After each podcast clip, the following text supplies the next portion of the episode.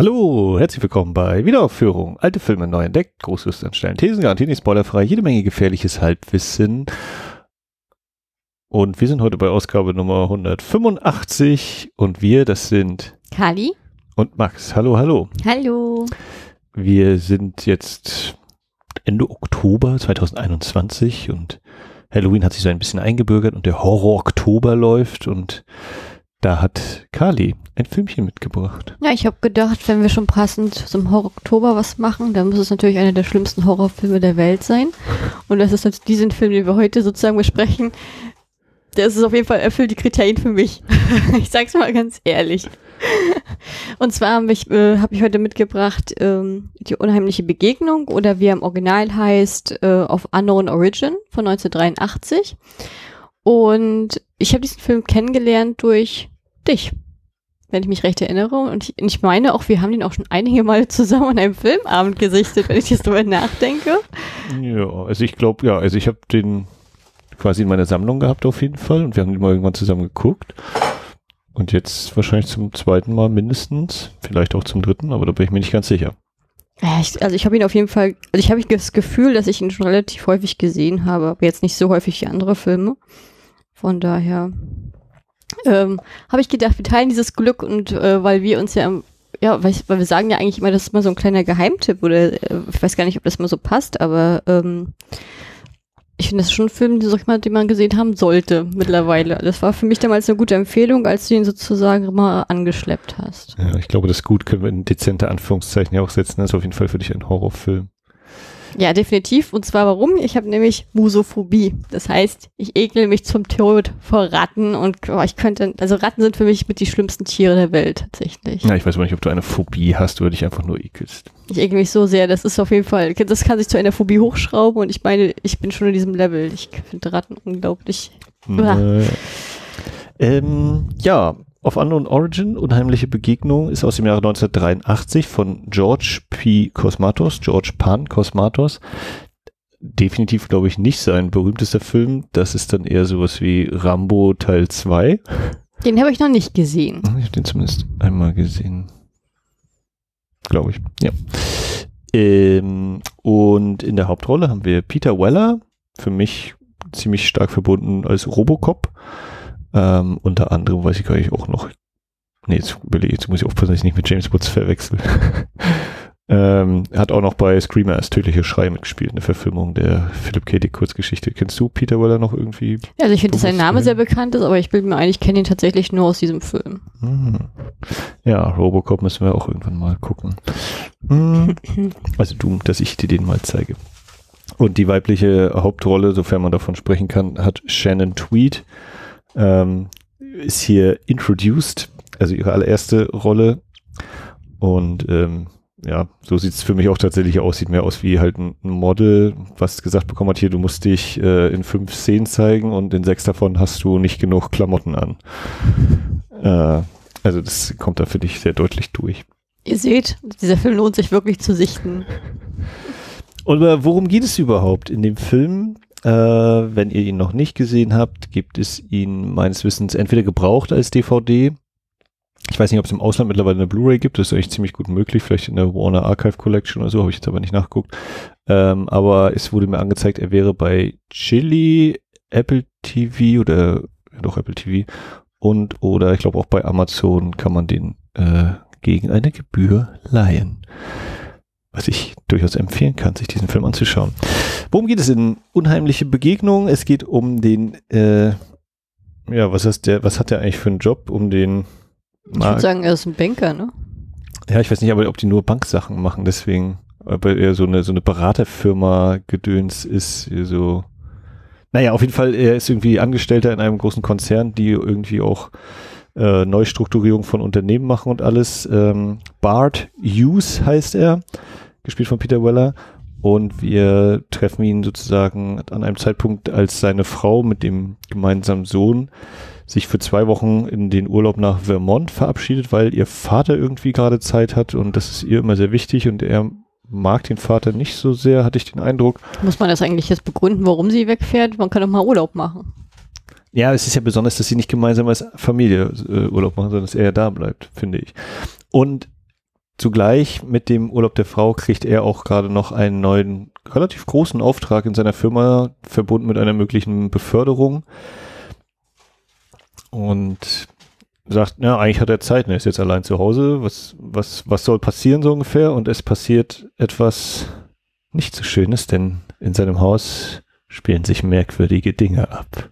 Dum, dum, ich meine, du hast ja mit diesem Phobie-Satz schon nicht verraten, was sich da im Haus befindet, ne?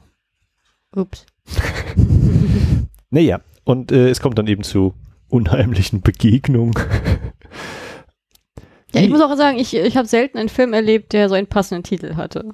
Ja, ähm, im, im Englischen wird ja der, dieses uh, of Unknown Origin wird ja sogar ganz konkret aufgegriffen, weil, äh, als wir dann mal, wenn er seine Recherchen irgendwie anstellt, wird es ja auch eingeblendet hier, die, die, dieses Tier, was dort bei ihm haust, of Unknown Origin wird dann so unter dem Bild angezeigt.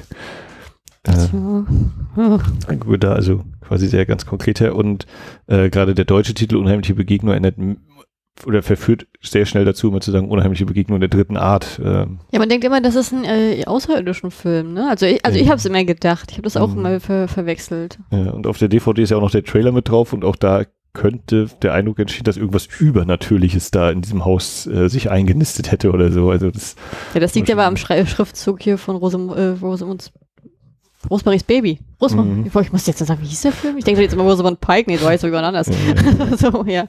Sorry, ich habe jetzt einen Denkfehler gehabt. Äh, genau, und ähm, ja, wie ich weiß nicht, wo wir damit anfangen, wie findest du den Film? Also wir haben schon gesagt, du hast ihn quasi durch mich kennengelernt. Ich glaube, du warst doch schon beim ersten Aufeinandertreffen sehr mitgenommen. Kannst du dich daran noch erinnern, tatsächlich? Also ich weiß jetzt nicht, ob ich mich selber als mitgenommen bezeichnen würde. Aber es ist schon ein Film, der mir sehr, sehr unter die Haut geht und bei dem ich sehr mitfieber und wo ich halt denke, bitte, dass mir das nie passieren, lieber Gott. Ja, das muss ich schon an dieser Stelle sagen. Ja, also ich muss gestehen, ich finde ihn total schön in dieser kleinen Geschichte, die er ist und die er erzählt.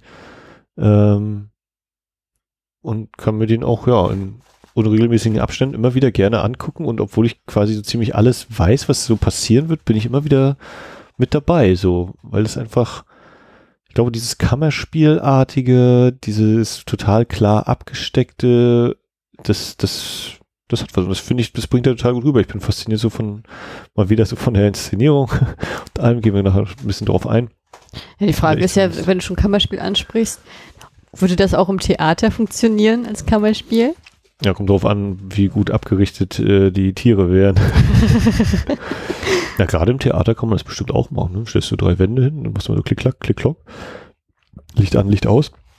Aber die ganzen Effekte, die heutzutage möglich sind, wenn es Lichteffekte sind, dann kann man ja sowas schon mal rauspacken. Also nicht, ich will das jetzt, äh, liebe Theaterleiter, bitte, das ist keine Empfehlung jetzt von mir. Das ist jetzt, wir wollen jetzt keine Horrorgeschichten aufmachen für die große Bühne. Also es ist ja auch basierend auf einem, ich weiß gar nicht, Kurzgeschichte oder Roman, ich glaube wahrscheinlich eher Kurzgeschichte, ähm, habe ich aber auch nicht gelesen oder so, deswegen kann ich da auch nichts. Ich wusste gar nicht, dass es auf eine Kurzgeschichte basiert, sag ich dir ganz ehrlich. Ja, irgendwie total halbadliger Name, irgendwie bla bla bla, der Dritte. ähm, ja, also ein Film, den ich total toll finde, auch wenn er nicht irgendwie so dieses, er hat jetzt nicht irgendwie einen hohen Bodycount oder irgendwas, vielleicht auch so. Er ist, ja, das würde ich jetzt aber nicht behaupten wollen. Er ist in der, in der Realität eben angesiedelt und, und ist vielleicht so ein bisschen natürlich Minimatur und alles ist äh, natürlich so ein bisschen hingeschrieben, dass das auch alles gerade passt irgendwie. Ne? Die Frau macht Urlaub, er kriegt dieses große Projekt und eigentlich läuft alles super und dann. Obwohl ja am Anfang noch angeteasert, dass er, äh, dass man immer schon Geräusche gehört hat, auch als die Familie noch beisammen war mhm. und er immer gesagt hat, das sind Gerä Hausgeräusche. Naja, aber das sagt er ja später auch nochmal. Und da weiß er, dass es nicht mehr die Hausgeräusche sind. Da könnte man andersrum dann fragen, ob das denn früher auch Hausgeräusche waren oder auch schon jemand anderes da war. Ähm, ja, wir steigen eigentlich damit ein, dass wir sehen, Peter Weller ist irgendwie eigentlich ein ganz lieber Papa, so, sein Sohn versucht sich gerade irgendwie Cornflakes, nee, versucht sich gar nicht Cornflakes zu machen, der versucht den, das Spielzeug aus der Cornflakes-Tüte rauszuholen und verteilt die Cornflakes in der ganzen Küche. Die Frau kommt gerade aus der Dusche und er möchte sie gleich nochmal vernaschen und ich glaube, die, das passiert ja auch noch. Äh, kriegen dann diesen Umschnitt, bevor sie dann losfahren. Ähm, also das ist ja durchaus trotz allem irgendwie idyllisch ist, auch wenn sie jetzt quasi erstmal weg ist. Ähm. Ja, vor allen Dingen ist er ja auch sehr, ähm, ich sag mal, sehr, wirkt sehr organisiert. ähm, auch sehr, ich sag mal, zielgerichtet in seinem Job, dass er auch sozusagen die Beförderung haben möchte. Mhm. Und ist natürlich auch so schon, du merkst schon, dass er auch sehr diszipliniert ist, allein schon an dem Fakt, dass er das ganze Haus sozusagen selber von der Pike auf renoviert hat und eingerichtet hat. Ja. Mit eigenen Händen. Das zeigt ja auch schon sozusagen diese Motivation dessen. Mhm. Und ich finde, das wird immer so schön in, in kleinen, teils auch so Nebensätzen irgendwie miterzählt. Also, ja gut, manchmal ist vielleicht doch ein bisschen präsenter, aber das ist immer mal so anklingt, so dieses, ne, er hat es selber gemacht und ach, das ist aber toll, ja, ja, habe ich ja selber gemacht und dann ist, wenn später bei ihm hier der, der Hausmeister ist, der sich noch so auf die Spüle setzt und dann sagt er so, dann halten sie so und dann sagt er so, do you mind? Oh ja, oh, okay, äh, ich komme da wieder runter da und macht das nochmal so sauber und also wie, wie gut quasi alles aussieht. Und im Gegensatz dazu ja das Haus von außen ähm, nicht aus der Zeit gefallen wirkt, aber schon deutlich einen anderen Baustil noch hat, als dass die Häuser, die direkt nebenan sind, die wir auch nicht komplett eingeblendet kriegen, meine ich. Nur so im Anschnitt noch, die so eher, sag ich mal, typische, ja, weiß nicht, was sind das so, ein Würfelhaus ist es nicht, aber ähm, also Also New Yorker Stil, ne? so quaderförmig, äh, Also New Yorker. äh, Während- während sein Haus eher noch- ne? ne, was genau, so eine durchgängige Fassade und sein Haus ist eher noch so ein, so ein eigenständiges. Also Backsteinhaus. Kunst. auch mit, mit äh, runden Türmchen so ähm, am oberen Ende. Ich finde es auch sehr erstaunlich, dass er sozusagen das Modell von seinem eigenen Haus im Keller stehen hat. Ja, das ist auch noch ganz wichtig für die vielen Erzählebenen des Films. Äh, ja, und dann beginnt eben so, so langsam diese Geschichte. Ähm, es ist ja eigentlich auch ein Monsterfilm. Ja, an Oder- sich ist es, könnte man es ja auch als Tierhorror sehen oder als ja, ja. Charakterstudio oder man kann da so, glaube ich, vieles reindeuten in Mhm. diesen Film. Ja, deshalb, also ich glaube, vielleicht ist das eben auch so ein Punkt, warum der mir so gefällt, dass es zwar durchaus eben Tierhorror ist, aber mehr als genug eben auf eine gute Art und Weise für mich ähm, andere Sachen eigentlich erzählt. Es geht eigentlich tatsächlich um diesen Typen, der quasi jetzt gerade an einem ja, möglicherweise doch entscheidenden Punkt in seiner in seinem Leben ist, in seiner Karriere auch und aber auch in der Beziehung. Ähm, ne, also er sagt irgendwie mal, ja, es geht irgendwie darum, wenn er befördert wird, dann gibt es 25.000 mehr im Jahr oder irgendwie sowas. Mhm. Und dann können wir hier die, die äh, Hypothek direkt abbezahlen, so ungefähr. Ähm, der Junge, weiß ich nicht, ist der schon in der Schule Ich oder? glaube nicht, aber ich kann es nicht einschätzen. Er kommt so langsam in das Alter. Ich würde auch denken, dass die Frau Hausfrau ist. Ich glaube auch nicht, dass sie selber arbeiten ist. Ja. Und ähm, Hausfrau und äh, ja, ist auch so ein bisschen diese Phase, ob er quasi das Haus allein auch äh, aufrechterhalten bekommt, selbst wenn, wenn äh, der Gegenspieler jetzt nicht da wäre. Im Sinne von, er hat das zwar alles gebaut und gemacht und guckt drauf, dass alles eigentlich ordentlich ist, aber äh, den Laden am Laufen zu halten, das ist, glaube ich, auch so minimal damit drin. Ja, oder willst du sagen, äh, eigene Zweifel das Haus zum Einsturz bringen? Naja, das Haus ist so, dadurch, dass er das ja alles mit seinen eigenen Händen geschaffen hat, also ein Teil von ihm ist auch und sein, ein Teil seines Lebenswerkes, äh, spiegelt natürlich der Zustand der Wohnung dann eben auch seinen Zustand natürlich wieder. Ne, das ist äh, jetzt vielleicht nicht unbedingt subtil, aber ich finde, das, das gelingt dem Film sehr gut. Das finde ich auch. Da spielen ganz viele Details rein, die da wirklich immer wieder funktionieren. Also wenn, ich finde also die, die, die erste große, also ne, eigentlich ist es ein Kammerspiel, spielt sehr viel, also stimmt vielleicht gar nicht, es ist gefühlt sehr viel in der Wohnung, aber wir sind ja auch mal wieder an seinem Arbeitsplatz und auch ein paar Mal draußen, in Anführungszeichen, so auf den Betonplätzen. Naja, aber auch hier sozusagen bei seinem Nachbarn oder Hausmeister oder wie auch Ja, immer das sein soll, dass er ja auch öfter mal im Werk. wo wir dann auch äh, schön diese ganzen Gegensätze mal mit erzählt bekommen. Ne? Dieses Büro, was er hat, ist so, ja, ist jetzt natürlich eher ähm, bedarfsgerecht, sage ich mal, eingerichtet. Ist jetzt nicht die persönliche Note unbedingt übermäßig. Äh, dieses Hausmeister-Örtlichkeit, die wirkt eher sehr eigen eingerichtet, so quasi, Ja, da ich würde findet sagen sich, vermüllt. Also richtig so zugebaut. na, der, derjenige, der da wo, oder der, der da sein, seine Werkstatt hat, der findet sich da wahrscheinlich zurecht, aber alle anderen sind wahrscheinlich heillos überfordert. Ähm, und die Wohnung, finde ich, ist so ein Mittelding in Sachen Beleuchtung. Also das, das Büro oder die Arbeitsplätze sind immer sehr hell, sehr, sehr, sehr stark ausgeleuchtet. Auch äh, das Tageslicht eben ist eben so viel verglast. Diese Hausmeisterorte scheinen eher stark abgedunkelt, teilweise auch so auf, auf ähm, Straßenhöhe oder eben leicht in die Unterwelt reichend. Und im Haus ist es unterschiedlich. Da ist mal sehr hell, man wird ein bisschen dunkler, mal ist so ein Teil halt ausgeleuchtet. Was sich auch im Laufe des Films dann äh, tendenziell immer dunkler wird. logischerweise, weil ne, da hört man ja die Spannung, wenn man nicht mehr genau alles sehen kann und so. Äh, ja. Ich habe ja so einen ganz kleinen Shining-Moment, wenn er das erste Mal, glaube ich, seine Frau anruft oder sie ihn anruft und wir haben dann diese Außenaufnahme von diesem Hotel oder was auch immer das für eine Anlage da in Vermont ist. Also ganz klar, also es sieht überhaupt nicht aus wie das Overlook Hotel, aber es ist halt auch Schnee, es ist ein relativ großes Haus, Schrägstrich Anwesen, Hotelanlage. Also ganz kurz so Shining-Moment, aber dann sind wir gleich am Pool und äh, alles ist toll und Shannon Tweet darf gleich wieder in einem Badeanzug halt dastehen, damit sie nicht so viele Sachen trägt. Ja, das so als kleiner Einschub. Möchtest du, hat brennt dir denn was unter den Nägeln zu diesem Film? Was war denn für dich die gruseligste Szene? Gruseligste Szene. Hm.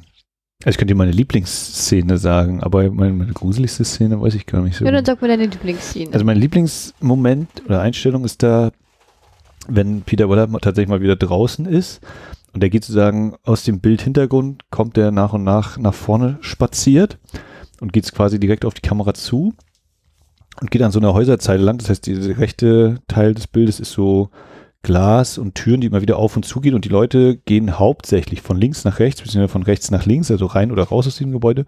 Und er geht eben ähm, genau in eine, ja nicht entgegensetzt, sondern eben äh, im rechten Winkel befindet sich seine Strecke zu den, zu den meisten anderen. Es gehen noch ein, zwei Leute hinter ihm her oder ein paar gehen ihm auch entgegen, aber ähm, ist für mich so eine, so eine Schilderung wie quasi der Strom ist so von rechts nach links, links nach rechts und er ist weder mit noch gegen den Strom, sondern geht so quasi seinen eigenen Weg. Und was eben auch wieder vorkommt, äh, dadurch, dass da eben so viel Glas ist, das ist ja auch was, was hier sehr viel aufgegriffen wird, so verspiegelt oder Reflexion. Ja, das ist so meine Lieblingseinstellung, Lieblingsmoment im Film. Wie ist das bei dir, bevor wir zu den Horrormomenten kommen? Ich meine Lieblingseinstellung, das kann ich gar nicht sagen. Na gut. Ich, ich finde ich schwierig. Kann ich nicht sagen. Ich glaube, ich glaube, ich habe ich hab, ich hab in dem Film keine Lieblingseinstellung. Okay, ich glaube, mein absoluter Horrormoment, trotz äh, des Tierischen, ist, glaube ich, wenn er äh, mit der Hand in die Ultramausefalle fest. Oh. Und dann auch sein, sein Schreien sehr authentisch wirkt. Hm. Äh, also relativ spät im Film eher. Oder mindestens in der zweiten Hälfte. Ja, ich glaube, also ich, ich finde jede Szene mit, den, mit der Ratte eklig. Also, find, also ich finde gemein, ich habe das Gefühl, sobald sich die Ratte einmal gezeigt hat, ist irgendwie Anspannung pur für mich, bis der Abspann kommt. Aber was ich zum Beispiel schlimm finde, oder es, soll ja, es wirkt ja auch irgendwo wohl komisch in der Konstellation, wie es sozusagen gezeigt wird, aber er hat ja dieses äh, wichtige Firmendinner wo er mit allen zusammensitzt und ist ja dann sozusagen, hat ja schon einige schlaflose Nächte sozusagen durch die Rattenjagd hinter sich und ist, ist ja schon in dieser Phase, wo er langsam sozusagen abschaltet und nur auf diese Ratte fokussiert. Und dann ist sozusagen dieses wichtige Essen und dann fängt er dann dieses Gespräch, äh, was er hingeworfen kriegt, an, auf sozusagen Ratten überzuleiten und sagt alle Fakten über Ratten, die er sozusagen in seiner letzten ganzen Recherche gelesen hat, von allen Ecken und Variationen. Ähm, sozusagen über die Geschichte, welche, welche Sachen sie übertragen, dass man sie sogar isst, was, was, was sozusagen, wofür sie stehen. Und das fand ich so, das finde ich halt so unangenehm, wenn du halt sozusagen diese eine Dame da hast, die sozusagen auch dieses unangenehme Gefühl sozusagen den Rücken gekrochen kriegt und dann langsam ihre Beinchen so hebt vom Tisch, dass es auch gar nicht ihre Füße auf dem Boden stehen mhm, genau, oder also, so. Ja, kann man kurz sagen, es ist eine, eine Großaufnahme, eben die Füße sind zu sehen, wie sie so vom Boden weggezogen werden und in der Luft hängen. Äh, genau, ja. Ja, das könnte ich sein. Mhm. genau, und alle, alle fühlen sich so sichtbar irgendwie nicht so ganz wohl. Ich muss ja auch sagen, ich hatte das, also habe ich beim Film, glaube ich, auch zu dir gesagt, dass ich das irgendwie so in Erinnerung hatte, dass der Chef oder so, einer noch irgendwie sagt, ja, okay, wieder Themenwechsel oder sowas, aber es hört ja wirklich einfach dann auf, so in dieser unangenehmen Stimmung, so dieses, okay, wollen ja eigentlich in Ruhe essen und er erzählt immer noch und immer noch. ja. Na, ja, ich, äh, ja, aber ich fand das, wie das ist so eine ungewollt komische Moment ist das, aber andererseits diese nee, ganzen Fakten, die er so bringt, das ist wirklich die ganze Zeit so bam, bam, bam, bam, wo ich halt denke, mhm. so, oh Gott, oh Gott, oh Gott, oh Gott, das ist das sozusagen das Faktenwissen, wo, wo ich halt denke, dieses reelle Wissen, das ist echt, boah. Aber, also, aber was meinst du jetzt mit ungewollt komisch? Also wenn sie dann die Füße so hochzieht oder? Weil das finde ich, ich glaube, das ist schon auf jeden Fall gewollt, auch so mit einem kleinen Schmunzeln für uns als Zuschauer.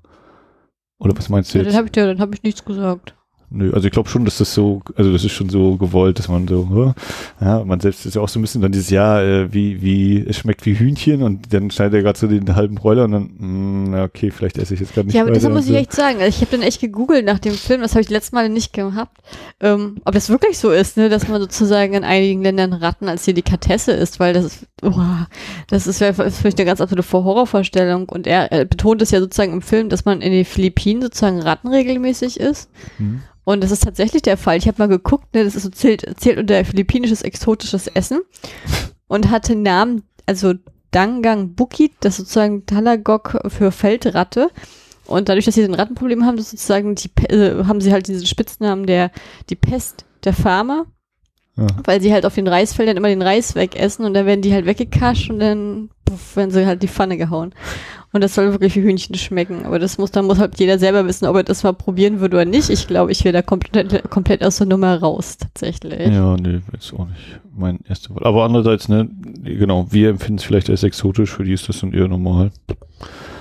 Ähm, da haben wir dann wieder ganz andere Tiere, die wir halt essen, teilweise.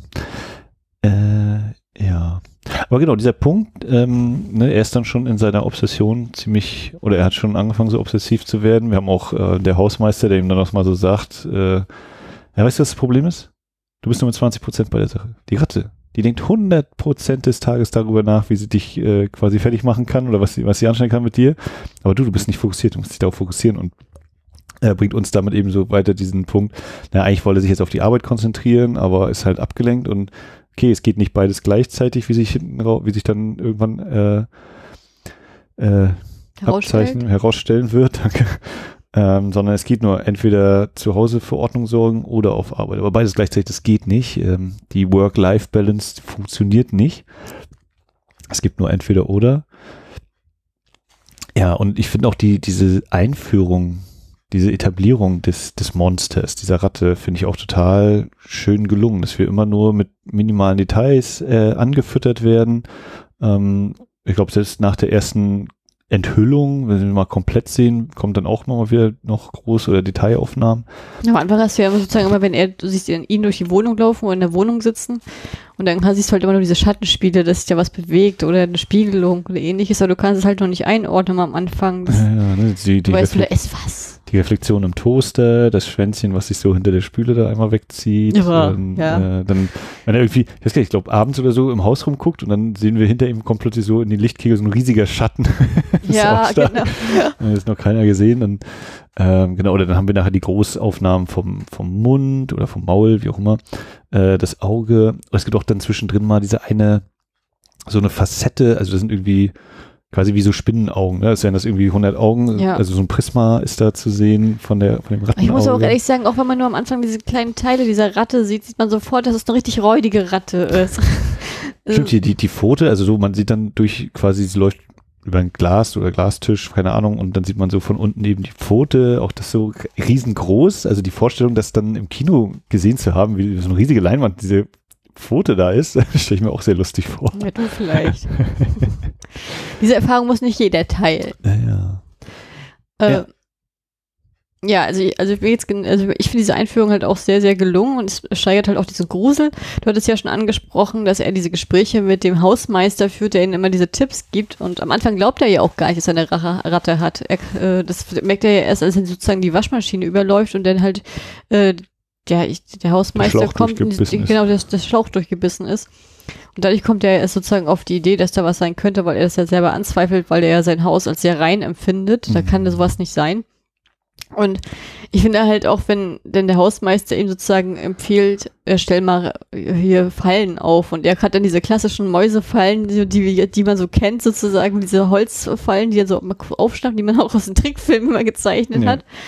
Und dann Die Tom und Jerry Mausefalle. die Tom und Jerry Maulefall, ja, aber echt. Und dann verteilt er die halt im Haus und dann kommt er halt nach Hause und ist die eine so zerstört und halb, so halb das Holzeck gebissen und Ja. du denkst so Gott, oh mein Gott, was ist das?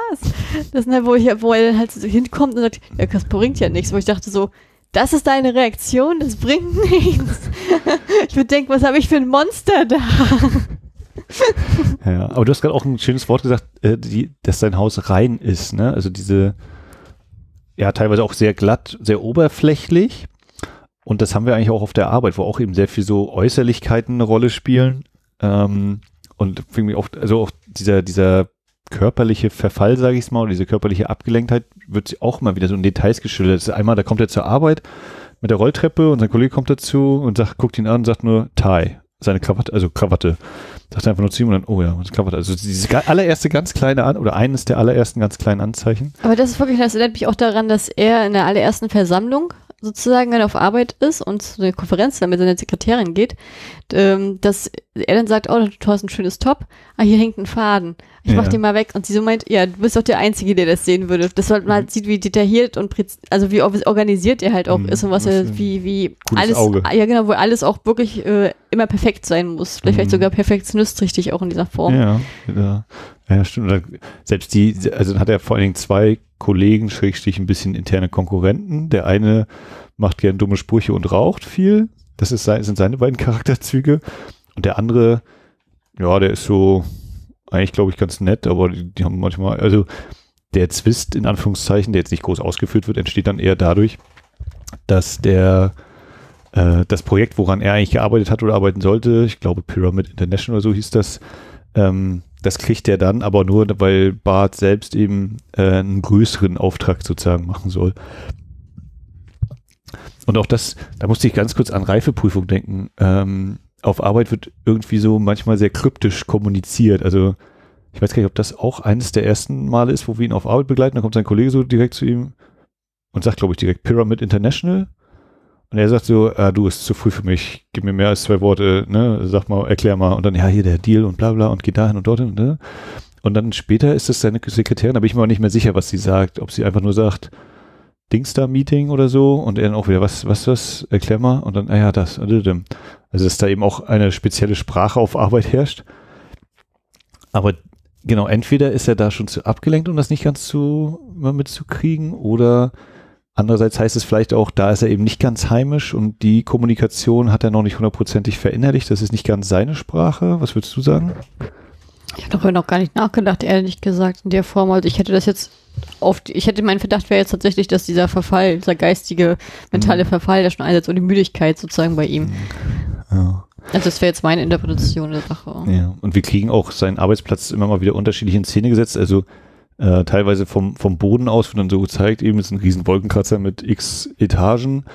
Hatte für mich minimal was so vom alten World Trade Center, nur dass es eben nicht zwei einzelne Türme sind, sondern so, die sind anscheinend miteinander verbunden direkt. Ähm, und vor allem aber haben wir eine total geile Einstellung. Einmal finde ich auch noch so ein, der im ersten Drittel, glaube ich, sind wir in seinem Büro, haben so eine schräge Aufsicht auf ihn und hinter ihm, finde ich, kann man so in den drohenden Abgrund blicken. Es ist immer noch ein relativ äh, positives Bild, also relativ hell, aber wir haben schon so die allerersten Schritte gemacht, so es ist gar nicht so sicher alles und äh, wir sind hier auch ganz schön hoch, also kann man auch sehr tief fallen und auch zu Hause waren eben so die ersten kleinen Risse sozusagen entstanden. Ich glaube, ich habe das ganz schön oft sozusagen gesagt. Ähm, also auch da wieder die, die Inszenierung, die da sehr viel für mich mitmacht und mir da sehr gefällt. Mhm. Ich finde es interessant, dass du sagst, man kann auch tief fallen. Also es ist eine schöne Interpretation dessen, dass man das in fast jedem New York-Film sieht. Ja, also Aber ja, wenn wir jetzt, wenn wir auf diese mentale Gesundheit gehen, dann kann man es natürlich machen.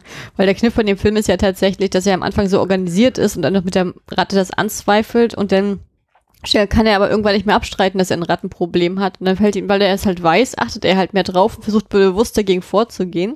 Und das funktioniert halt in der Form halt immer nicht. Und die Ratte fixiert sich auch immer mehr auf ihn gleichzeitig. Und dadurch äh, ist das, wird das halt so ein kleiner Kampf so zu Hause und es, und weil er halt, ich glaube, weil das auf sich auf so ein gewisses Gradmesser hochspult, ist er halt auch verunsichert und ängstlich und traut sich auch nicht mehr zu schlafen. Und hat deswegen, weil ihm dieser Schlaf halt fehlt, verliert er auch seine Konzentration und seinen Fokus. Und diese, das, ich finde das erste, woran man das halt so sieht, dass was irgendwas nicht ganz stimmt zu Hause, ist die Tatsache, dass zum Beispiel die Pflanzen eingehen. Ich glaube, das ist das Ja. Erste, was mir da bewusst so aufgefallen ist, dass diese ganzen Pflanzen vertrocknen und die ganze, in der ganzen Wohnung verteilt, diese ganzen Einzelblätter immer darunter sozusagen wie so ein Schneehäufchen liegen.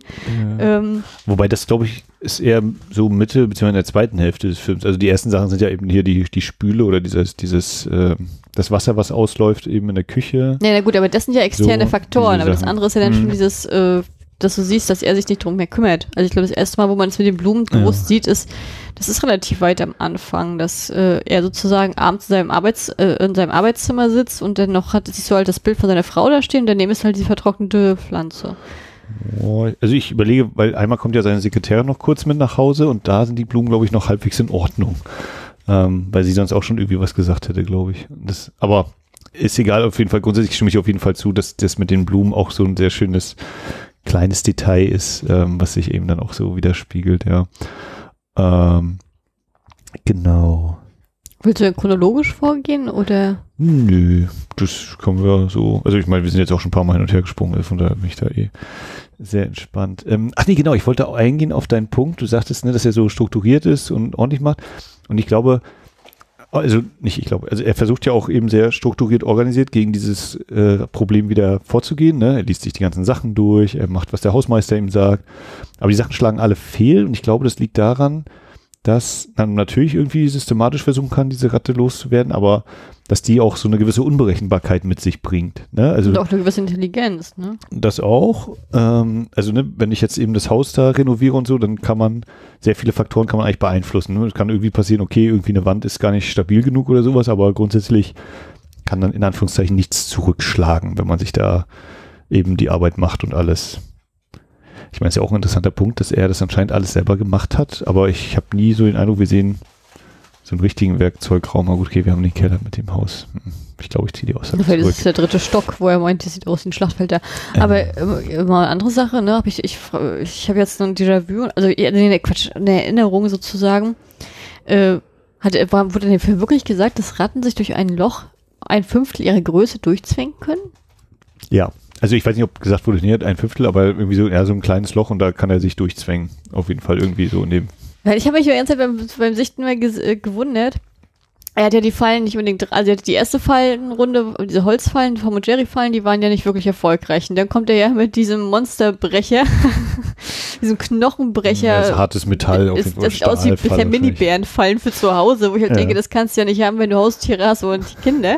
Dann kannst du das ja nicht aufstellen. Und er stellt die ja nicht draußen auf, er stellt die ja in die Schränke und alles rein, wo ich halt denke, äh, so, ja, aber wie kommt denn die Ratte da rein? Oder auch wenn sie, wie, wenn die Tür zu ist und alles und so, wie kommt denn die Ratte da rein? Auch wenn man sich durch kleine Löcher zwängt. Aber wenn da kein Loch in der Wand oder in der Tür ist, wie kommt sie denn da rein? Ja, die kriegen wir nicht extra gezeigt, wo diese Löcher in den Wänden sind. Ja, aber ich habe darauf geachtet ohne Ende gestern beim Sichten und dachte immer so, nee, da ist doch nirgends ein Löchle, wo wenn ich die Tür zumache, dann wie kommt denn die Ratte rein? Du würdest die Ratte auch nicht loswerden. Nee, würde ich auch nicht. Ich wäre auch ganz ehrlich, in dem Moment, wo ich gewusst hätte, dass ich der Ratte habe, ich einen Kaffee und Kammerjäger angerufen und wenn der so genauso ausgebucht ist wie im Film, der wäre ich ins Hotel gezogen oder ins Hostel. Also das geht gar nicht. Ja, das ist auch so diese Thriller-Komponente, ne? dass das ja auch sowas ist wie ne, normalerweise, ja, rufen Sie Polizei und dann kommt die Polizei nicht oder was. Und hier ist eben, ja, rufen Kammerjäger, aber nee, der Kammerjäger, der, weiß ich hier, dann, dann sieht das alles nicht mehr gut aus und dann, äh, Das stimmt gar nicht. Er hat versucht, den Kammerjäger anzurufen nachher. Nee, nee, nee, ja, nachher. Aber am Anfang wird es ja einmal kurz gesagt, hier, du kannst auch einen Kammerjäger rufen. Und dann kommt aber so als Gegenargument quasi, ja, aber der saut dir die ganze Bude ein und dann musst du alles neu machen, so ungefähr, den Teppich kannst du wegschmeißen, so in die Richtung. Also, dass da das gleich so quasi dieses Hilfsangebot quasi gleich äh, eliminiert wird oder ausgeschlossen wird. Ähm, ja, Ja, am Ende wäre ihm der Kammerjäger günstiger gekommen, sag ich dir ganz ehrlich. mit Sicherheit wäre so einiges anders gelaufen. Ähm, aber genau, du hast eben gerade das mit den, mit den Löchern schon angesprochen, also die, die Ratte, die sich quasi auch zwischen den Wänden bewegt, die äh, ja, sich auch auf gewisse Art und Weise eingerichtet hat in diesem Haus, ihre eigenen Bau, Bauvorhaben dort umgesetzt hat. Der hört sich halt auch immer in den Wänden, immer dieses und Ja. das ist halt auch wirklich belastend. ja, und ein Zwischen- oder ein erster Zwischenpunkt ist oder Zwischenstation ist, dass äh, es ist eine weibliche Ratte und die hat Kinder im Keller. Hm?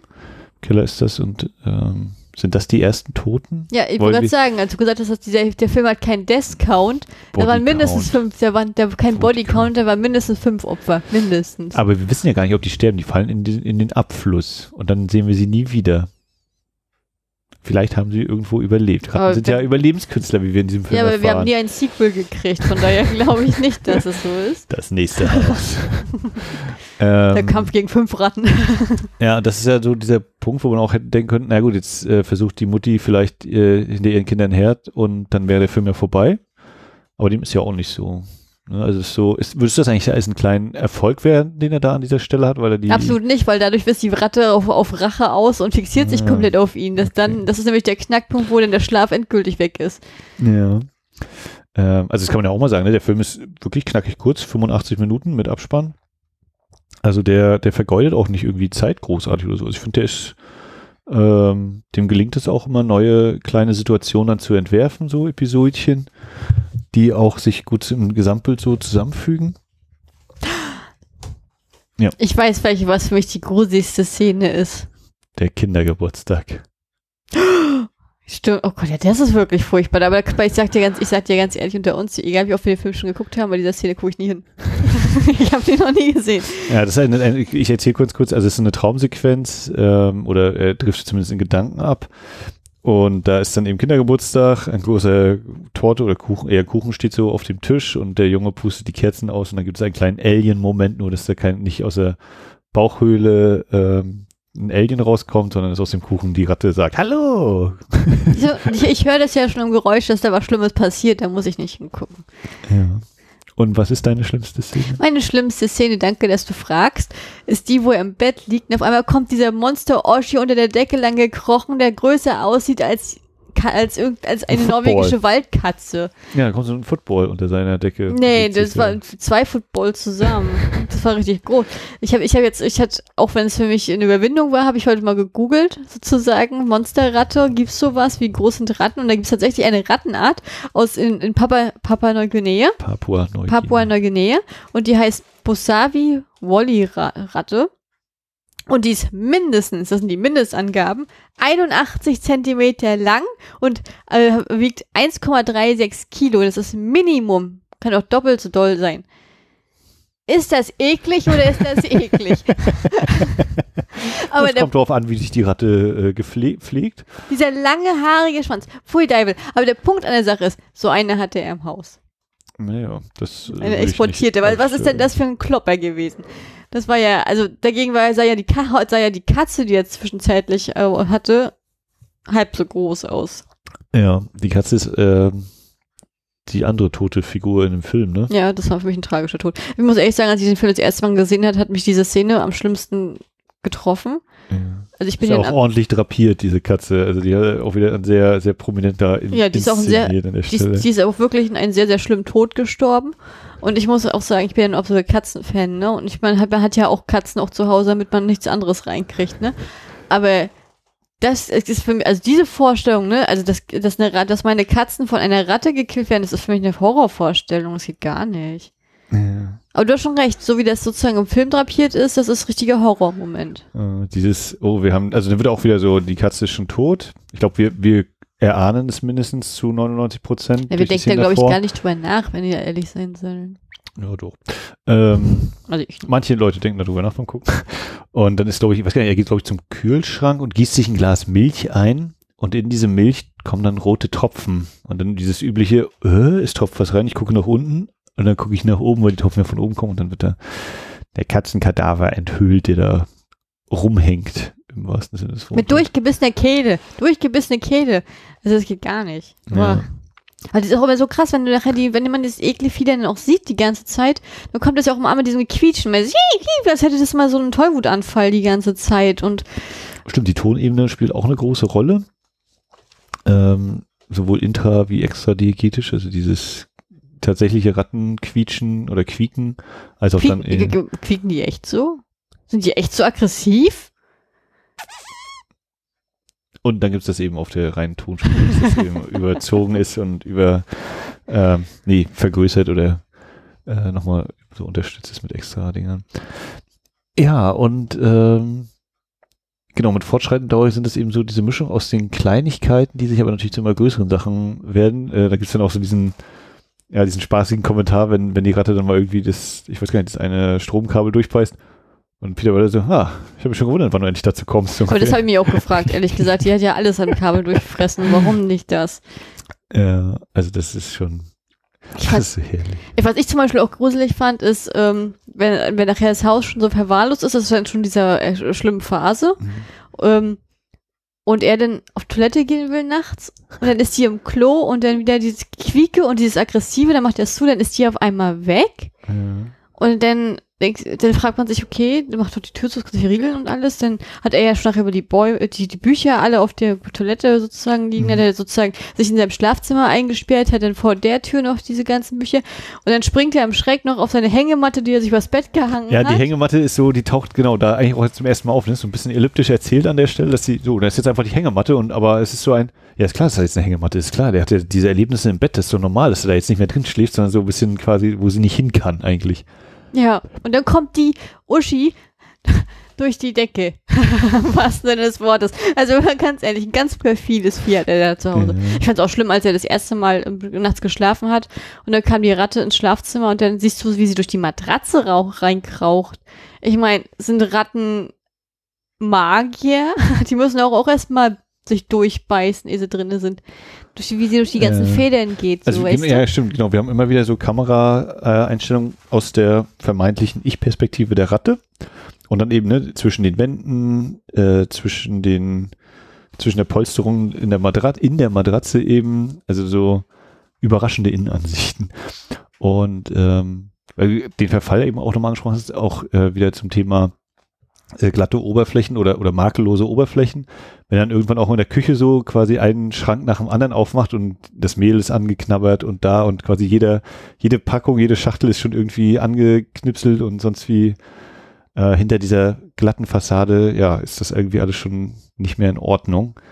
Egal, wo man dann eben aufmacht. Ja, es hat mir auch leid, ne? Guck mal, der ist den ganzen Tag auf Arbeit, kommt nach Hause und dann hat das Vieh schon wieder was kaputt gemacht. Der ist eigentlich immer nur am Putzen die ganze Zeit.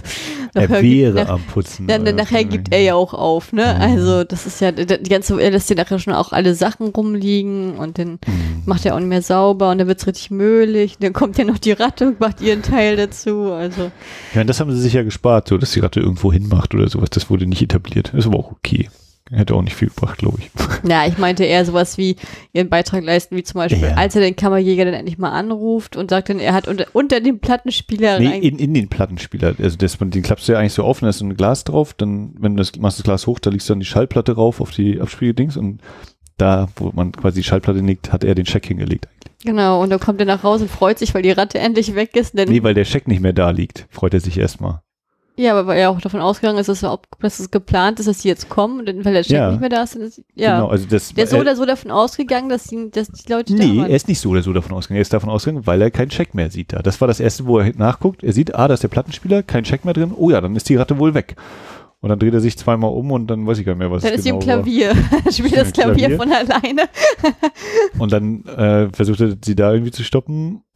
Klappt nicht. Dann ruft er bei dem äh, Kammerjäger an und sagt hier, was ist los hier? Scheck klauen, aber nichts machen. Ja, was heißt hier Scheck klauen? Da war kein Scheck hier. Und dann in dem Moment sieht er halt, dass der Scheck da angeknabbert auf dem Boden liegt.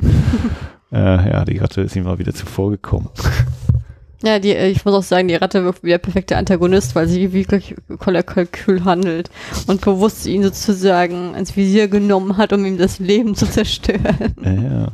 ja, ihn zu zerstören eben, ja, zum gewissen Grad auch. Ne? Ja, ich glaube, die will das Haus für sich alleine haben. Und, und es ist ja, so wie uns der eine Hausmeister das auch erzählt, so eine Art Schattengesellschaft. Ne? Also sie leben in der Unterwelt, das sind eben, oder Peter Weller sagt dann eben selbst, ja, wenn du fünf Ratten hast, äh, nach drei Jahren hat man fünf Millionen so ungefähr und äh, wie viel Weizen die eben wegfressen von den Feldern und so und wie viel man damit versorgen könnte, was es Verluste sind.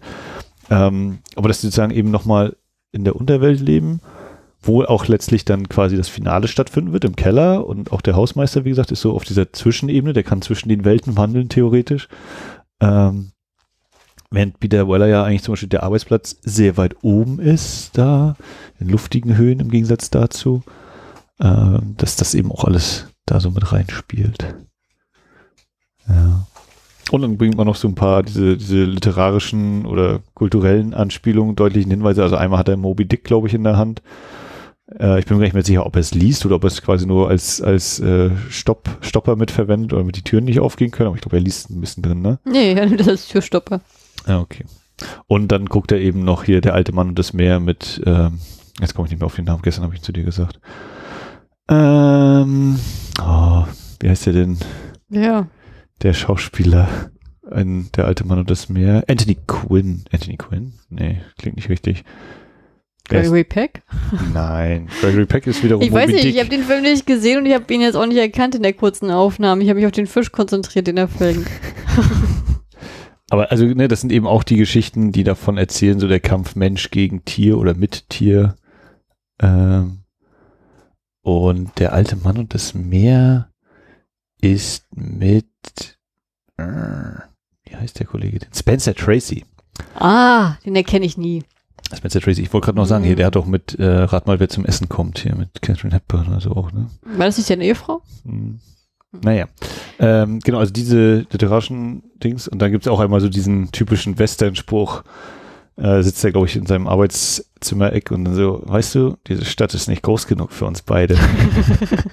das ist auch so ein kleines Zitat, was nochmal reinkommt. Ja, ich fand schon erstaunlich, wie der Film seine Spannung hält und wie er sozusagen seinen Verfall sozusagen so gut äh, demonstriert in der ganzen oder Kleinigkeit, wie er sich dann auch nicht mehr rasiert und sich gehen lässt und ähm, wie dann seine Kollegen auch immer sich immer stärker wundern, was mit ihm los ist, weil er halt immer abwesend ist oder nicht konzentriert oder halt immer in die Ferne guckt oder wenn, wie zum Beispiel wenn einen Tag, wenn er dann vom Kammerjäger kommt, zu spät zur Arbeit kommt, da fällt ihm dann in der äh, Verzweiflung sozusagen sein Koffer. Koffer. runter, dann hast du halt die Gummihandschuhe und die ganzen Rattenzeitungen. Bart, was hast du heute noch für Geschäfte vor? ja, aber das sind halt diese kleinen Details und ich finde, die, die machen diesen Film wirklich äh, zu einem sehr, sehr kurzweiligen Sehvergnügen in, der, in, in seiner Gänze. Und ich finde halt auch dieser, dieser Kampf, wo dieses große Finale, dieser Endkampf, ne, Mhm. den finde ich schon sehr, sehr spannend inszeniert tatsächlich, weil du halt nie weißt, von wo kommt die Ratte, weil sie kann ja anscheinend durch Wände gehen. Also das und Ja. Decken und Böden und sie kann überall sein. Und wenn du, wenn du das Zimmer verlässt und es absperrst, ist sie gleich hinter dir. Sie materialisiert sich und kann sich in Luft auflösen quasi. Äh, und hier mit dem Finale, wenn er sich vorher auch nochmal so umzieht, also richtig so ganz andere Kleidung anlegt, also diese Stirnlampe, dann quasi Fußballschuhe, die, äh, Schienbeinschoner noch macht, dann macht er sich äh, einen Baseballschläger, wo er noch Nägel reinschlägt und Teile von dieser harten Mausefalle, von dem, von dem Zuschnappding, von dieser halben Bärenfalle. Ja, das war absolute Tötungsmaschine und dann halt der Hausmeister kommt, guckt, sieht das bloß und geht dann wieder Ja, weg. Der Hausmeister kommt kurz rein, guckt ihn an und sie sagen auch, glaube ich, gar nichts. Ne? Nee, die Also, sagen gar nichts, äh, Sie geht so völlig dingsig äh, von sich. Dann gibt es einmal den Moment noch, da kommt die, die Sekretärin nochmal bei ihm vorbei. Und dann ist er aber schon so voll in, da muss ich irgendwie, der bewegte Mann hast du auch mal gesehen, ne? Oh, ja, hab schon ewig Wo- her. wo Ich kann mich nur an die Schweiger- Badewand erinnern. Ja, Til Schweiger sitzt nackt äh, auf dem Tisch, auf dem Ja, ja, Glastisch, er ne? so Also hockt, so ja. völlig, äh, Mhm. irgendwie mit dem, weil er dieses Stierspray oder was das war. Ne? Und ich finde, so ähnlich sitzt halt Peter Weller da in dem Halbdunkel, wenn sie vorbeikommt und sagt dann einfach nur, go now. Oder, oder leave now. Oder irgendwas sagt er so zu ihr. Ach so, ja, ich jetzt weiß ich, was du meinst. Ich habe gedacht, du wolltest auf die Szene hinaus, wo sie zum Schluss nochmal kommt und dann er so, leave us alone. Ja, es ist auch nochmal so ein bisschen, also ein umgekehrtes Dornröschen-Prinzip, so quasi der, der Prinz, der kommt und das verwunschene Schloss äh, da jetzt die Prinzessin rausholen will und hier kommt eben die Sekretärin, die, der ist jetzt ihr Chef, also ihren, den, den, Mann, um den sie sich ja kümmert, äh, retten will und äh, von drinnen hört man erst lange nichts und dann kommt einfach nur, leave us alone. wo, wo ich dir ja auch gesagt habe, ich frage mich eigentlich genau, sagt er das zu ihr als Sekretärin oder sagt er das zur Ratte oder sagt er das vielleicht auch zu beiden äh, im Sinne von, lass uns als Familie, also Ratte, du lass mal mich und die Familie allein oder sagt er eben zur Sekretärin, lass mich und die Ratte alleine, ich regel das selbst so, ich muss das jetzt fertig kriegen? Ich würde sagen, wir lassen das offen. Ich würde sagen, also ich konzentriere mich auf Theorie, er sagt zur Ratte und du sagst es dann äh, zu der Sekretärin oder irgendwie so. Ja, ich finde das sowieso krass, dass die Sekretärin ist ja unglaublich in ihn verliebt oder ja, ja. Und ich fand das so unpassend. so ne? mit, ja, Also das, war, das, das war dann der Vorwand, dass sie doch mal ab und zu ihr- sich in, in sein Haus verirrt war. Also ich muss auch sagen, die Shannon Tweed als seine Ehefrau wirkt auf mich auch extrem oberflächlich. Es kann natürlich auch einfach daran liegen, dass sie nicht großartig was zu tun kriegt. Ne? Also dieses, warum ist der eigentlich mit der zusammen jetzt so ungefähr? Ähm, hm, das Ja gut, die ist, der Fairness halber, ne? die ist auch im Film einfach immer nur am Telefon. Da kannst ja. du nicht viel raus. Wie gesagt, wie gesagt, genau, das äh, mag auch daran liegen, dass sie da jetzt nicht irgendwie eine groß komplexe Rolle gekriegt hat. Ähm, so, und dann wird es immer mal so angedeutet, dass die, dass da irgendwie zwischen ihm und der Sekretärin so ein bisschen was ist und dass die Sekretärin anscheinend auch sich ein bisschen nach ihm sehnt. und dann ist er aber derjenige, der ihr so einmal den Kuss gibt, was dann aber auch gleich wieder so vorbei ist. Als wenn die Hausgeräusche einsetzen. House Sounds, gucken so in der Gegend rum. Ja, genau, also das ist auch so ein bisschen. Und auch dieser Teil, ne, mit, mit der Ehefrau und dem Jungen, das wird ja auch so als, als im Sande verlaufende oder äh, sich unterbrechende Kommunikation dann geschildert. Ne? Am Anfang telefonieren sie noch und ja, alles gut und dünnele. Da gibt es den zweiten oder dritten Anruf, wo dann sie erst miteinander sprechen, also Mann und Frau, und dann kriegt der Junge den Hörer, ja, der dir alles gut, und dann legt, legt er der Junge direkt auf, was einerseits so, finde ich, glaubwürdig äh, süß ist. Und die Frau steht aber auch noch so daneben, äh, ich wollte jetzt eigentlich noch mit ihr, meinem Mann weitersprechen, Schatz, so ungefähr. Also sagt nichts und er, er dann auch so, äh, hallo Peter, Peter äh, was ist los? und bis dann eben so, dass er sagt auf Arbeit, ja, ihre Frau ruft an, ja, ich rufe sie später zurück ruft sie nie zurück oder es wird nicht mehr gezeigt, dass sie zurückruft. Naja, oder nachher die Ratte das, das Telefonkabel. Dann, genau, dann sehen wir nochmal, wie, wie sie da beim Tenniscourt in Tennisklamotten ist und der Junge schläft und sie so, ja, können Sie nochmal versuchen, können Sie nochmal versuchen. Also die Kommunikation kann nicht mehr stattfinden. Ne? Also beim ersten Mal wird sie noch normal oder ein bisschen unnormal beendet oder verfrüht abgebrochen und bis dann eben gar keine Kommunikation mehr stattfindet. Ähm, was sich dann im, ja, ist das eigentlich ein Happy End auflöst? Ich Na, ich finde, am Ende hat er schon ganz schön. Achso, meinst du das mit der Familie? Hm. Naja, also ne, die Familie kommt, wir sind zumindest vereint und die Ratte ist. Also meinst du das Ende Ende oder meinst Ja, du das, äh, das, Das Telefon zum Thema Telefonieren? Nee, nee, das Ende, Ende, wenn sie wiederkommen. Na, ich finde schon, dass er Glück gehabt hat. Ne? Ich meine, ganz ehrlich, die Tatsache, dass er ja dieses wichtige Projekt in einer zweiwöchigen Frist bekommen hat und es absolut nicht gebacken kriegt, das zu machen, weil er immer abgelenkt ist und dann der Chef sozusagen nochmal eine Chance gibt und nochmal zwei Wochen gibt, nachdem er die Ratte gekillt hat, dass er dann sozusagen wieder normal powern kann. In der Hinsicht hat er sozusagen auf Arbeit weniger Probleme. Ich ob er jetzt sozusagen die Bef- Beförderung dadurch halt verspielt hat, ist eine andere Sache. Aber auf jeden Fall ist sozusagen das Projekt gerettet. Ne, Mhm. das Haus ist komplett zerstört, aber da die Hausfrau auch wieder da ist, können haben, das, äh, muss er das nicht alleine aufräumen, dann können die halt alle zusammen aufräumen. Das ist was Feines. Ähm? Und die Ratte ist halt tot. Aber du weißt halt nicht, was aus den anderen fünf geworden ist. Ne? Hm, Die kommen wieder und wollen Mutti rächen. Ja, solange die ja weg sind und sich jemand tangieren, ne? ja. ähm, weil du gerade sagtest, ne, er kommt auf Arbeit absolut nicht mit dem Projekt voran. Also er, selbst das kriegt er ja zum anteilig noch hin hier, wo dann ist so, ja, hier, weißt du, alle würden sagen, schließt in den ärmeren Vierteln die, die äh, Filialen. Aber er hat irgendwie rausgekriegt, oder sein Chef sagt, also du hast hier in Kürze so hingeschrieben, kurze Memo, ich habe es gelesen, aber da musst du mal ein bisschen ausführen. Dann so, ja, äh, wir haben halt Kunden von reiche Ärzte, mit denen wir essen gehen und, und Anwälte, aber die zahlen schlechter und sind nicht so dabei wie halt die, die Armen in den Vierteln, die immer pünktlich ihre Raten bezahlen und sich drum kümmern. Deswegen lass uns lieber da die Filialen offen halten und die anderen schließen und so. Und dann kommt ja der Chef auch wieder, ja, siehst du, genau deswegen wollte ich dich fürs Projekt. Du kommst mir mit neuen äh, Sichtweisen oder so. Und auch wieder, ne, er hat das sehr akribisch anscheinend durchgeführt, trotz allem.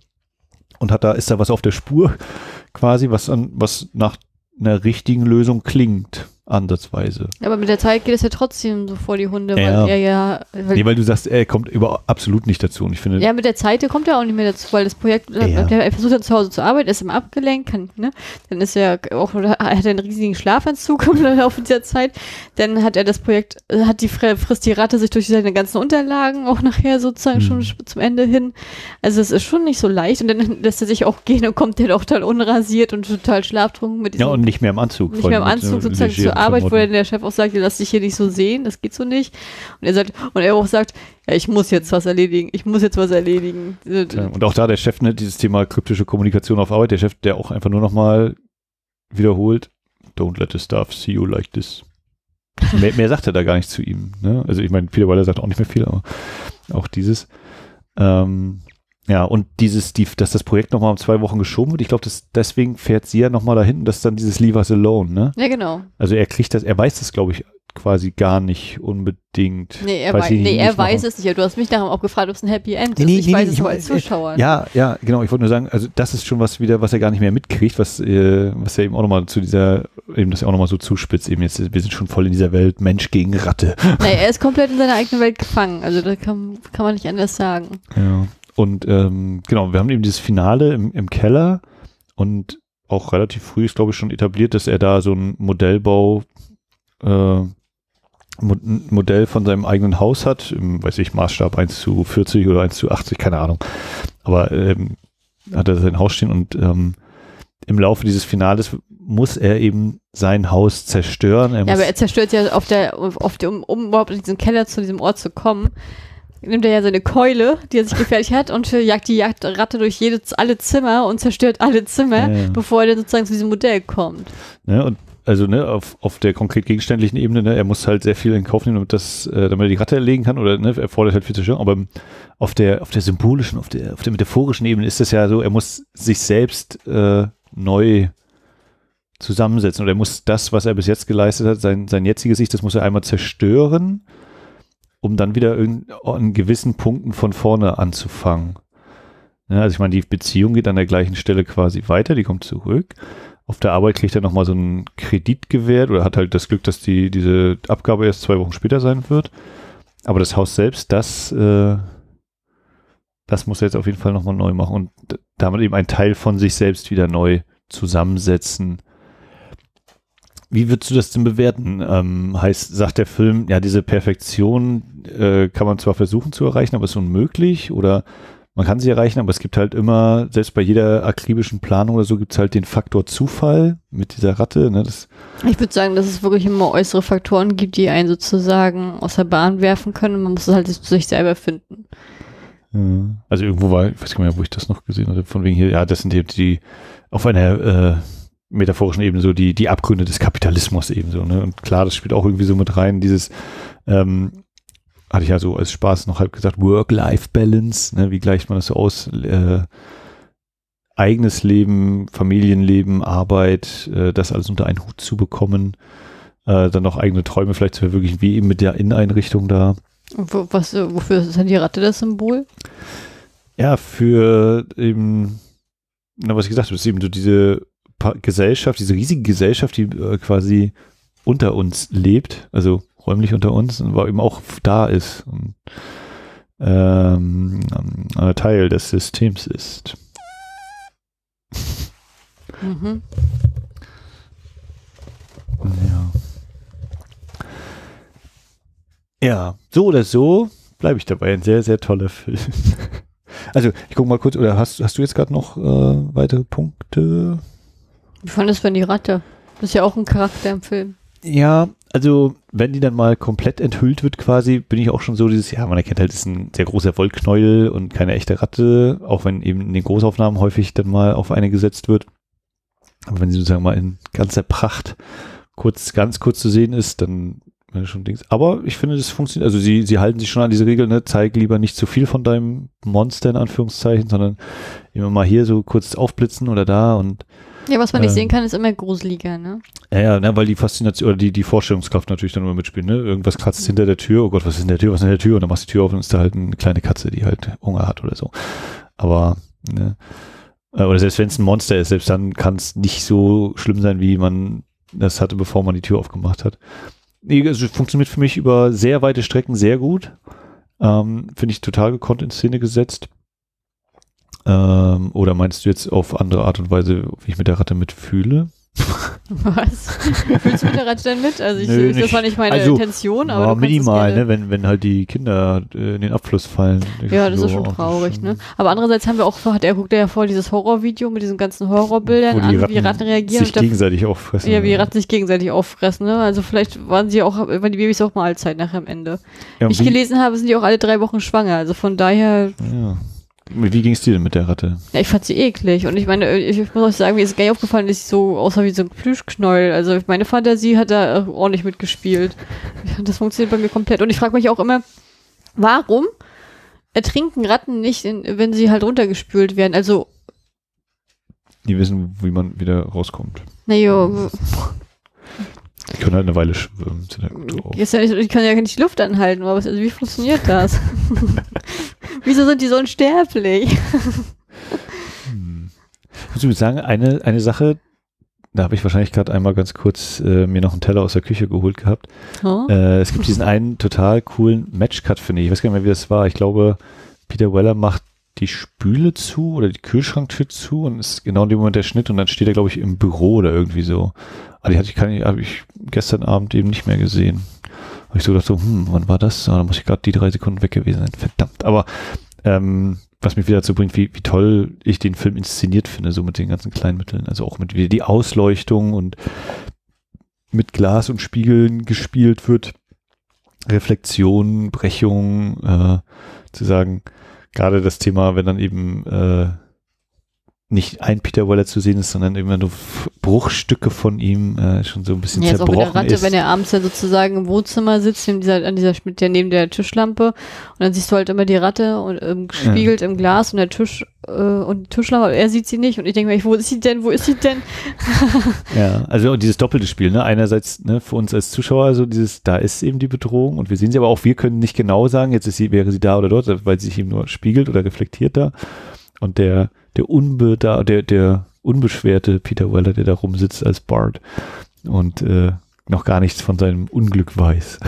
Ja. Findest du denn, findest du insgesamt, dass Ratten in einem Tierhorrorfilm ein guter Bösewicht sind? Also ich glaube vielmehr, oder ja, meine, meine Forschungskraft ist dann so limitiert, dass ich jetzt sagen würde, so viele andere Filme mit einer Ratte wüsste ich jetzt nicht, wie man das nochmal umsetzen sollte. Wieso gibt es mehrere Horrorfilme mit vielen Ratten? Na, es gibt nicht einen Film, so diesen, der RTL oder Sat1 Film Ratten, gab es da nicht mal was? Also wo wirklich so hier, ne, Ratten überschwemmen jetzt die Stadt so ungefähr. Oh Gott, echt? Boah, schüttelt sich schon wieder. Ähm, oh, also genau, dass sie dann eher so als, als Masse, in der Masse als Bedrohung gezeigt werden und nicht eine einzelne Ratte gegen einen einzelnen Menschen so überlegt gerade, aber fällt mir sonst gerade nicht so viel ein. Oder hast du da irgendeinen Gedanken? Ich, ich wüsste es gar nicht. Ich weiß es überhaupt nicht. Ich muss jetzt gerade dran denken, als ich damals äh, mit meinem Hund spazieren gegangen bin abends, und die sind ja meistens mal so dämmerungsaktiv, ne? Und dann äh, lief, äh, ist mir so lang gelaufen ich hatte nur den Cocker Spaniel. Das ist ja auch so kniehoch, ne? Das ist meine Kniehöhe. So. Und äh, dann sah ich auf jeden Fall, dass sich was bewegte und das habe ich gedacht, was ist das für ein Hund, der so von rechts nach links rüberläuft und da war das echt eine Ratte und dann hatte mein Hund Panik gekriegt und das war weggelaufen, also in die andere Richtung und ich hinterhergelaufen und da kam die auch noch hinterhergelaufen und das war wirklich ein richtiger Horroranfall, aber ne und dann, naja, du weißt ja wie was für eine Bambüchse war, ne? ich war mal an dem Scheiß, Abend schnell zu Hause und ich habe das nie vergessen, was für eine riesengroße Ratte das war. Mhm. Also ich meine, ich kann nicht sagen, dass ich hier ständig Ratten sehe, ich, Gott sei Dank nicht, ne? Aber das war, hat sich bei mir eingeprägt, dass ich einmal diesen Oschi gesehen habe. Na, hier glaube ich in der Jugend einmal, aber es war jetzt keine große Ratte, es war eine normal große Ratte, also was ich so um Handgröße. Ähm, als ich in den Fahrradkeller wollte, von außen ans, ans äh, Haus, und die sah auch irgendwie angenagt aus oder so. Und die Ratte? Die, ja, ja, und die, äh, ich sah sie und da war sie aber schon halb in, in den Gully runtergehüpft. Hat die doch gelebt? ja, ja, die, die lief da umher quasi. Und hat sich was, was heißt denn angenagt? Sie, sie, sie hatte auch Feierabend und ging wieder nach Hause quasi anscheinend. Aber das ist natürlich unschön. Ne? Also ich kann mich jetzt nur an diese eine bombastische Ratte erinnern und das reicht mir auch. Ja, ja sonst vielleicht mal eine Zoohandlung oder so, so eine gepflegten. naja. Ich finde es mal wieder erstaunlich, wie Leute Ratten zu Hause haben. Ich denke immer so, es gibt so viele Tiere, verkohle ich auch eine Katze. naja, manche mitnehmen lieber sowas. Mit all den Gefahren, die das mit sich bringt. Aber wie ist denn das eigentlich? Magst du allgemein Tierhorrorfilme? Äh, kann ich jetzt auch nur diese Standardantwort, wenn sie gut gemacht sind. also, was hatten wir hier neulich mal geguckt mit dem äh, Krokodil-Alligator-Ding in Afrika? Ah, ja. Ähm, also, wieder, ich, kann ich dir nicht sagen. Äh, ich ja, der, Box jetzt gucken. der hatte vorhin deutlich unterschiedlichen Originaltitel und der deutsche Titel war, glaube ich, auch ein englischer Titel, ne? oder irgendwie so. Na, wie auch immer. Ähm, also, ich bin da jetzt nicht grundsätzlich abgeneigt oder so. Ähm, also ne, Weiße Hai haben wir auch schon mal besprochen, ist zum Beispiel Ding, ich habe Piranhas mal gesehen hier von, von Joe Dante und den einen der neueren Piranha. Der weiße Hai? Äh, ja, habe ich ja gerade schon gesagt. Ja, das war jetzt, ich, ich wollte gerade eigentlich meinen Satz weiterführen. Mhm. Der weiße Hai ist ja, glaube ich, auch der größte und bekannteste Tierhorrorfilm, ne? Dürfte mit so. Also ich glaube, wenn ich an Tierhorrorfilme mhm. denke, ist das erste, was mir in den Sinn kommt, Hai und Krokodil. Mhm. So ja, dann ist noch so in den, in den 50ern hier Jack Arnold hier Tarantula. So, oh, nee. Mit, der, mit der Riesenspinne. Und den anderen habe ich noch nicht gesehen, hier Formicula, Them. Das ist, glaube ich, mit den Ameisen, wo die Ameisen, ich weiß nicht, ob die Ameisen groß werden. Ah, das habe ich, gesehen. den kenne ich aber, ja. Ich meine, da gibt es natürlich noch Phase 4, der ist ziemlich cool, der ist, ja, schwer zu sagen, ob das nur Horror ist oder eher Science Fiction oder einfach nur ein hartes Drama. Was mich zu einer äh, Frage bringt, die mich schon als Kindheitstagen quält. Ähm, gibt's in Deutschland hat gibt's keine gab es nie Ameisenfarmen zu kaufen, ne? Weil als ich als ich Hm. sozusagen, also ich bin der 90er so, ne? Aber wenn ich dann immer so Fil äh, so Film und Serien guckte und die hatten immer ihre Ameisenfarm, da wollte ich auch meine haben und Mutti hat mir Hm. immer keine gekauft als Kind. Dann habe ich mich mal gefragt, gibt's das überhaupt in Deutschland? Keine Ahnung. Also wahrscheinlich könnte man sich das theoretisch auch selbst, hätte man sich so einigermaßen bauen können. Ja, fang jede einzelne Ameise oder was? Nö, na, die Ameisen kaufst du dir, aber du hast, brauchst zwei Glasplatten, ein, so ein Terrarium, schüttest Nee, das ist, die sind Sand immer so äh, schmal gewesen, Erdboden. dass die halt diese Ja. Wege gehen konnten und sonst Ja. wie. Ja. Nö, weiß ich nicht. Also keine Ahnung. Muss jetzt gerade wieder an Simpsons denken, wo sie ins All fliegen. Dass wir auch die, die Ameisenkolonie dabei haben. Mhm. Naja, aber das war sozusagen so, so ein Kindheitswunsch von mir. Ich glaube, jetzt heutzutage würde ich es auch nicht mehr machen, aber das fand ich auf jeden Fall eine, so eine Faszination tatsächlich. Ja. Ich überlege gerade die Frage der Lüftung. Also die werden wahrscheinlich irgendwie Luft gekriegt haben, aber da kannst du keine großen Löcher reinmachen, sonst kriegen die Ameisen raus. Ja auch nicht der Sinn der Sache. Ja, an sich wäre es, glaube ich, auch Tierquälerei im Nachhinein, Mhm. ne? aber so als Kind habe ich das ja nicht so gesehen. Ja, ich glaube, wir, wir äh, kommen so in den Austrudelbereich, ne? Ja, ich, fand die, ich finde den Film auf jeden Fall fantastisch. Ich weiß jetzt nicht, ob das auch so rübergekommen ist, aber äh, ich, also für mich ist natürlich auch immer so ein, ich stelle mich meiner Angstfilm und ich finde den halt unglaublich gruselig, also für mich un unglaublich gruselig, weil ich den auch sehr spannend inszeniert finde und auch wirklich schon so viel Detailarbeit sozusagen da zu sehen ist und das finde ich einfach sehr schön gemacht. Ja, also ich glaube, ich fieber nicht mit im Sinne von, oh Gott, wird er sterben? Ist schon das bisschen, denke ich auch Hm? nicht. Nee, äh, ich finde es durchaus immer mal unangenehm, aber wie gesagt, ich glaube vor allem eben, wie es inszeniert ist und was auf einer gewissen Ebene dann auch nochmal miterzählt wird, das ist das, was den für mich so ziemlich gut macht. Also um mal wieder in so eine Punkteschemata zu kommen, also ich habe dem auf jeden Fall neun von zehn Punkten gebe ich ihm oder viereinhalb von fünf Sternen. Das ist ja immer, weiß nicht, ob das so viel aussagt, aber ich finde ja die Gespräche da immer deutlich gewinnbringender. Ja, also äh, unheimliche Begegnung auf Unknown Origin kann ich auch nur empfehlen. Bin auch sehr froh, dass ich, ich weiß gar nicht mehr warum, aber irgendwann mal über den gestolpert bin. Vielleicht habe ich gedacht, guckst du mal die Peter Weller Filme und dann waren es halt nur Robocop, der und äh, Screamers, tödliche Schreie. Bei mehr wäre ich mir jetzt aus dem Stand nicht sicher. Ja, oder hast du noch was? Möchtest du noch was zum Film? Nö, ich glaube, das war's denn. Findest du, ach so, eine verletzte Frage habe ich noch, bevor wir dann das von meiner Seite aus.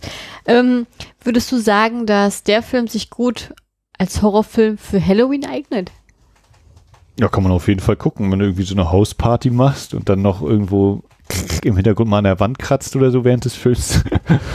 kann bestimmt auch Spaß machen. Jo. Ja, wie gesagt, also ich, ich hätte auch nichts dagegen, wenn der mal äh, restauriert wird und dann als Blu-ray rauskäme oder so.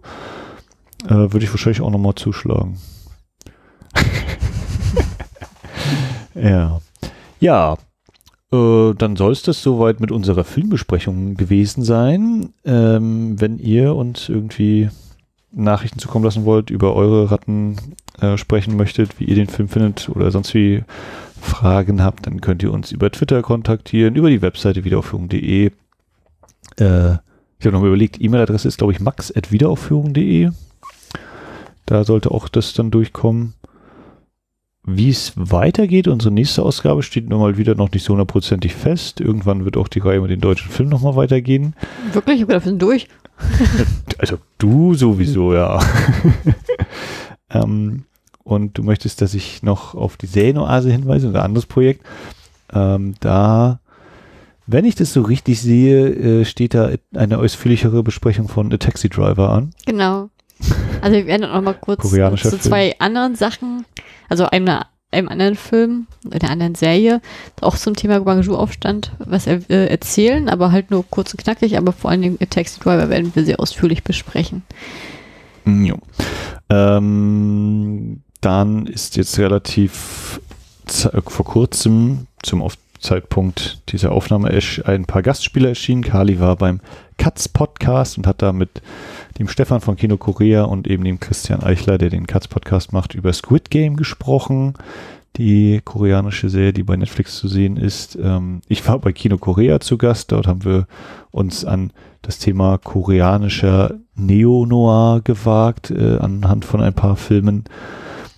Und das sind so die Gastspiele, die wir in der letzten Zeit hatten. More to come, more to come, wie ich im Zwischenruf ja schon verkündet hatte. In diesem Sinne machen wir einen Punkt hier. Guckt Filme, habt Spaß dabei. Ciao, ciao. Happy Halloween.